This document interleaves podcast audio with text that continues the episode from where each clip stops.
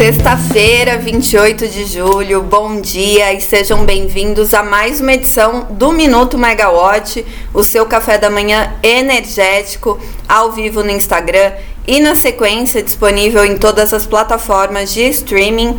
Hoje vocês fecham a semana comigo, Natália Bezutti. Bom dia, Rafael.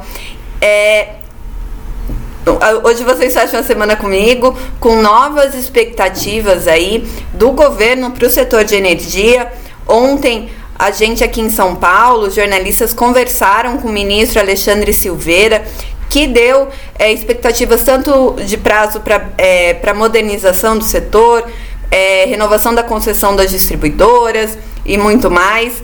Também tem os vencedores do Prêmio Abrade, o primeiro dia da reunião do programa mensal da operação com expectativa de carga. Então já vamos começar com a listinha de ontem do ministro Alexandre Silveira, né? Ele conversou com a gente, com os jornalistas, é, no Tivoli, aqui em São Paulo é, numa coletiva durante o Conexão MME Investidores, um evento né, com analistas do mercado, empresários. É, a gente não participou do evento, mas a gente falou com o ministro. E entre no, os novos projetos, os novos prazos aí que ele deu para o setor, estão 90 dias para apresentar uma proposta de projeto para reformulação do setor elétrico e acabar com o que ele chama da famosa colcha de retalhos, né? Algumas decisões que sanaram problemas pontuais, mas que depois é, geraram problemas futuros. Então, a expectativa né, do mercado era que o PL 414, projeto de lei que tá, já faz um tempo na Câmara dos Deputados e acaba não andando ali né, é, na agenda deles, é, que trata da modernização do setor e, e ali tem abertura do mercado, separação de lastro e energia, também tem o mercado fio né, das distribuidoras. Os agentes, como um todo, achavam que esse era o melhor caminho né, para se construir aí um, um, uma solução para o setor e todos os seus segmentos. Bom, mas segundo o ministro, ontem ele falou que o PL 414 ele resolve só parte do problema e ele deixa de lado questões contextuais e críticas, né, na opinião dele, para o setor como um todo. Bom, outro prazo que ele também deu foi que daqui é, entre 15 e 20 dias ele vai entregar um compilado ao TCU, Tribunal de Contas da União, das contribuições da consulta pública, é, da renovação da concessão das distribuidoras, né, das concessões das distribuidoras. Então, é, foram 44 contribuições publicadas é, no site de consulta pública, mas a gente sabe que outros agentes não conseguiram publicar por conta de instabilidades né, ali no portal do gov.br.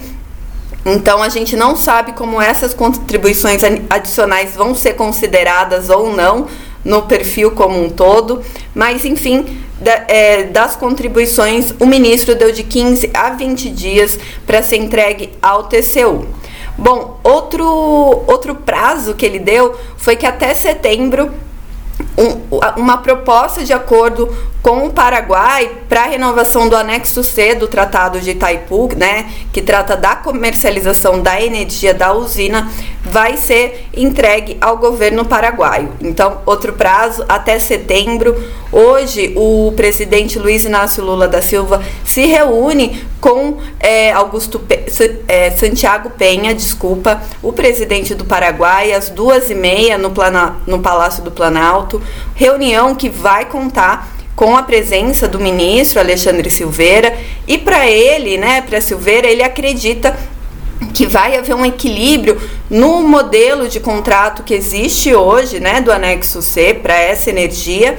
É, vai ter um equilíbrio aí, mas a gente sabe que o Paraguai não está feliz, né? É, porque ele, ele é obrigado pelo anexo C a vender a energia exclusivamente para o Brasil, a energia que ele não consome da hidrelétrica de Itaipu, e é um preço fixo. Então, em, em, anos né, de volatilidade do preço da energia, ele perde oportunidades é, vendendo apenas para o Brasil. O ministro também falou sobre leilões e, sem surpresa, claro, não tem nenhum, um, nenhum leilão de energia previsto para esse ano, nem de energia nova num cenário de sobrecontratação das distribuidoras, nem de energia de reserva. É, mas a questão da energia de reserva também vai ser tratada né, numa consulta pública. O leilão de energia de reserva vai ser tratado numa consulta pública. Segundo o ministro, isso está sendo é, formatado e esse processo está sendo finalizado para ser colocado para contribuição da sociedade para que um novo leilão ocorra no início do ano no início do ano que vem, 2024, que já está aí. É, Para quem não lembra, né, esse leilão de energia de reserva, o que, que ele prevê? de energia de reserva não, gente, de reserva de capacidade. O que, que ele prevê? Aquela potência adicional de hidrelétricas e termoelétricas que não estão com contrato fechado no mercado regulado, elas eram ofertadas em leilões a menos 4, a menos 6, né? O, o A menos 4 é o prazo de 4 anos para o empreendimento entrar em operação e aí acabava sendo ofertada essa potência adicional é, nesse certame de energia. Bom, era para era para ocorrer anualmente, não ocorreu no ano passado. Vamos ver é, como que vai ser esse novo modelo em 2024. Estão previstos novos produtos, segundo Alexandre Silveira. Também estão previstas novas tecnologias, como o uso de baterias. Então, um leilão de energia um leilão de reserva de capacidade, não sei porque eu fiquei com energia de reserva na cabeça, um leilão de reserva de capacidade é previsto para 2024 num novo modelo, um novo formato aí e novos produtos.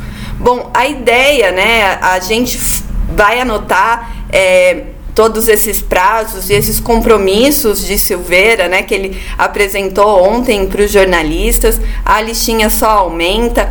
É, vale a gente destacar que o, o, o programa de descarbonização da Amazônia, legal, que estava previsto agora para julho, ficou para 10 de agosto, para casar com a agenda do presidente Lula. O combustível do futuro também já está um mês parado na Casa Civil, deve sair em agosto. Além disso, um plano de transição energética que deve ser discutido também em agosto. Então a gente tem bastante coisa acontecendo, é, segundo o ministro, para sair entre agosto e setembro a confirmar, né, a acompanhar. E ontem eu tinha falado para vocês que a gente ia acompanhar um evento da coalizão do gás, né, que fala ali sobre a possibilidade de triplicar a produção de gás natural no Brasil. Bom, os jornalistas foram até esse evento, mas a gente acabou não podendo entrar no evento, né? A recomendação foi, que a gente acompanhasse por um link no celular enquanto a gente aguardava o ministro sair ali da participação que ele fez, bem rápida também. Então a gente acabou ficando num hall de um andar de um prédio comercial, ali esbarrando com quem entrava e saía dos elevadores, né, também para para ir para suas empresas. Então a gente ficou ali no hall esperando para falar com o ministro, que a gente já tinha falado antes. Então mudou pouca coisa ali do que ele já tinha falado com a gente e a gente também não teve oportunidade, como eu falei ontem, de conversar com os demais participantes desse evento, né? Pietro Mendes, que é o secretário de Petróleo, Gás e Biocombustíveis da pasta do MME, não, não conseguiu falar com a gente, ele estava lá dentro e a gente não pôde entrar. Bom, deixando essa confusão exatamente no hall do elevador, o Robson estava lá junto com outros colegas, Robson Rodrigues do Valor Econômico. Bom, deixando essa confusão de, de cronograma, né, e também de participação do ministro, ontem foi dia da da, o primeiro dia da reunião do programa mensal da operação do ONS e com a confirmação do El Ninho, temperaturas mais elevadas. Maurício Godoy também estava lá ontem. É, temperaturas mais elevadas, a expectativa é de crescimento da carga nos próximos dois meses. Em agosto, um crescimento de 3,4%, um pouquinho abaixo dos 3,6% que foram estimados na última reunião do PMO. E para agosto já cresce mais, 4,9%. É, em, em setembro já cresce mais, 4,9%. Então, 3,4% em agosto, um pouquinho abaixo 4,9% em setembro. No ano, a variação da carga no SIM deve ser de 3,3%. E agora vamos falar um pouquinho de celebração e também de premiação. Ontem foi dia do 25º Prêmio Abrade, que teve a Neo Energia como grande é, vencedora ali, né? A, as concessões da Neo Energia de distribuição foram seis prêmios para as distribuidoras da Neo Energia. Na categoria Brasil, venceu a Neo Energia Coserne, distribuidora do Rio Grande do Norte, que também ganhou na categoria Nordeste e Gestão Operacional. A Neo Energia Electro ganhou na área de concessão do Sudeste, né, ali entre as distribuidoras e também outras duas categorias, de qualidade de gestão e evolução do desempenho.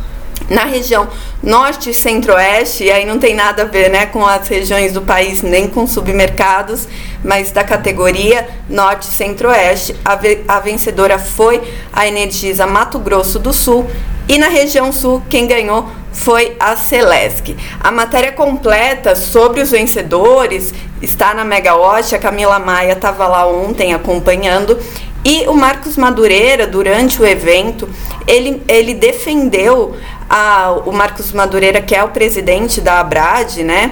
E estava lá no evento, claro. Ele defendeu o modelo de regulação por incentivo, que é o que tem hoje, né? E pelo qual as distribuidoras compartilham o ganho de eficiência com os consumidores. Então, para ele, aquele modelo de é, excedente econômico, contrapartida fiscal, que a gente já comentou em outros minutos aqui, né, que está previsto na consulta pública da, da renovação de concessão, é, não é o mais adequado, é a manutenção de, desse repasse de incentivo. Falando de agenda, ontem não aconteceu a call da EDP, a gente confirmou, né, não ia acontecer. O que a gente viu no site, o site está meio bagunçado de relações com investidores da empresa, mas que hoje é, ia acontecer uma call de resultados no horário de Londres, né, no site da EDP Portugal, às 11h30. Ou seja, já está acontecendo, então a gente ainda não tem uma nova data para a teleconferência de resultados da EDP por aqui. Ontem saiu também o resultado da Intelbras, uma empresa que é basicamente de telecom, né, de serviços de comunicação, de comunicação, mas ela tem uma participação também em negócios de energia. E o que aconteceu com ela foi uma queda da receita nos negócios de energia é, solar, né, que ela vende esses produtos para captação da energia solar. A receita dela no segundo trimestre foi de 34% segundo trimestre de 22 e agora caiu para 18%. Ainda teve uma, uma receita relevante, né, nesse segundo trimestre de 2023, mas a empresa entende que é uma acomodação do mercado após o marco legal da geração distribuída, a famosa 14.300, né, a lei. Bom, na pauta da ANEL, é, só falando que a gente tem muito balanço, né? É, de resultado trimestral das empresas para a próxima semana.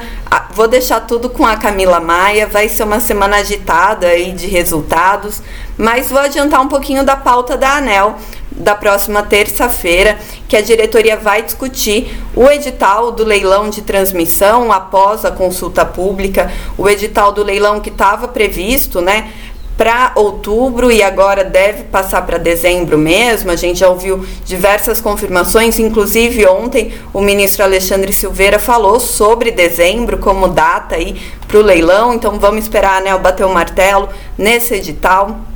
Também tem a proposta de reajuste tarifário anual da EDP Espírito Santo, o resultado da consulta pública que tratou da revisão tarifária periódica da Equatorial Pará tanto a EDP Espírito Santo quanto a Equatorial Pará, o, o, a nova tarifa entra em vigor em 7 de agosto. No caso da Equatorial Pará, foi uma curiosidade, né? Que antes mesmo da ANEL deliberar sobre o, o reajuste, ver aí é, a revisão tarifária periódica, índices de qualidade de fornecimento, a Justiça do Pará já entrou com, com um pedido na Justiça, com uma ação judicial para suspender esse reajuste, que nem foi deliberado, e é, suspender para a ANEL fazer um novo processo de revisão. Quando a ANEL ela faz esse processo né, de revisão tarifária periódica, tem muitos índices índices que são estimados, ainda não foram confirmados pela, pela própria distribuidora. Então isso acaba mudando. Tem uma estimativa ali, uma ideia, mas nunca acaba nunca acaba sendo aquilo que foi para consulta pública. Então vamos esperar. Tinham ali um, uma proposta de reajuste médio da Equatorial Pará de 16,35%, se eu não me engano, para média tensão, para baixa tensão, que somos nós, consumidores residenciais também, a média esperada, né, o efeito médio desse reajuste estava na casa dos 18%. Então vamos ver o que, que a ANEL vai deliberar na próxima semana. Também tem abertura de consulta pública para revisão tarifária periódica da Roraima Energia e como eu falei, se essa semana foi agitada, semana que vem promete também. Por hoje é só. Uma boa sexta-feira, um ótimo fim de semana. Tchau, tchau.